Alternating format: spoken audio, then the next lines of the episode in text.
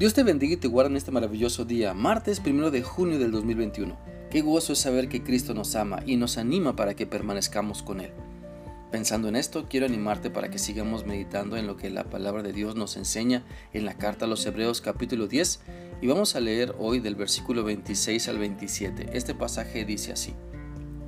Queridos amigos, si seguimos pecando a propósito después de haber recibido el conocimiento de la verdad, ya no queda ningún sacrificio que cubra los pecados, solo queda la terrible expectativa del juicio de Dios y el fuego violento que consumirá a sus enemigos. Podemos analizar en este pasaje las consecuencias de dejar de buscar a Dios. Sí, las consecuencias de dejar de congregarnos, las consecuencias de dejar de estimularnos al amor y a las buenas obras, porque si no buscamos a Dios cada día, nos enfriaremos y la consecuencia será seguir pecando deliberadamente. Pero este pasaje nos advierte entonces del peligro de seguir pecando deliberadamente a propósito para oponernos a Dios y lastimar a otras personas. Mira, el término en griego indica algo que se hace intencionalmente. Y en el Antiguo Testamento se establece la distinción entre pecados cometidos intencionalmente y no intencionalmente. La ley de Dios aclara que los no intencionales pueden ser perdonados, los otros no. La Biblia dice en números 15, 30 y 31 lo siguiente.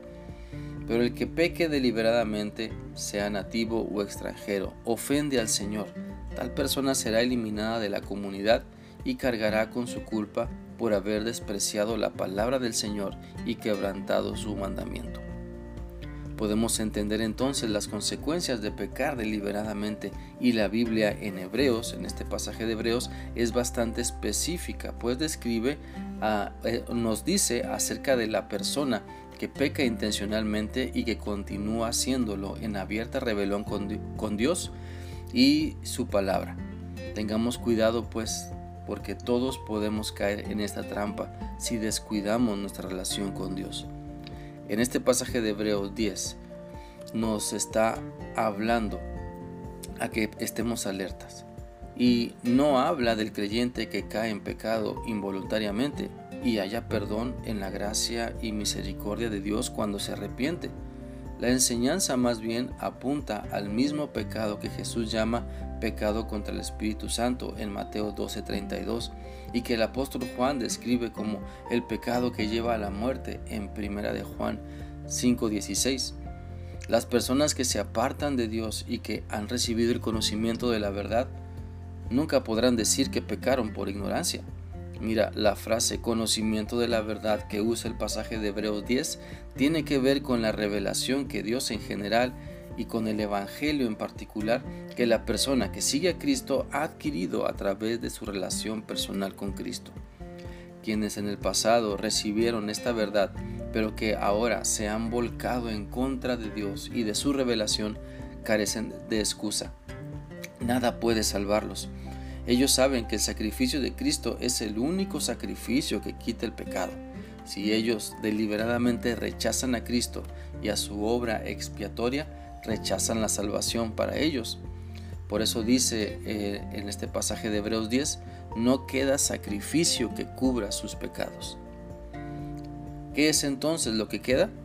Bueno, el siguiente versículo, el versículo 27 de Hebreos 10, nos lo aclara solamente la horrenda expectación de juicio y del fuego furioso que consumirá a los enemigos de Dios. Lo dice, como les dije, perdón, lo dice el versículo 27. Una decisión en contra de Cristo que se toma deliberadamente solo puede resultar en juicio. Y el juicio no es meramente algo que sucederá al fin de los tiempos Ahora mismo se está reuniendo y presentando evidencias ante el jurado como preparación para el día del juicio.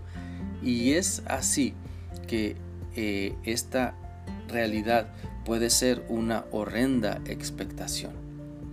La Biblia dice en Hebreos 10:31, es algo aterrador caer en manos del Dios vivo. Este adjetivo de horrendo se puede traducir también como terrible o como aterrador y siempre que ocurre en la Biblia tiene que ver con enfrentarse con Dios. El pecado que no quiere, el pecador, perdón, que no quiere arrepentirse, no puede escapar al juicio de Dios, Por eso es necesario que reconozcamos nuestros pecados, nos arrepintamos y los confesemos a Dios pidiendo perdón en el nombre de Cristo, porque si no, enfrentaremos a un Dios airado en ese horrendo día. Tanto el juicio como la ejecución del, del veredicto en contra del pecador es lo que le espera a quien no quiere arrepentirse. Por lo tanto, te animo a que no vivas más como enemigo de Dios, sino que decidas arrepentirte y aceptar la salvación a través de Cristo y disfrutar la nueva vida que Cristo tiene para ti y dejar de pecar deliberadamente. Mejor, fortalezcamos nuestra vida buscando hacer la voluntad de Dios. Espero que esta reflexión sea útil para ti y que sigas teniendo un bendecido día. Dios te guarde. Hasta mañana.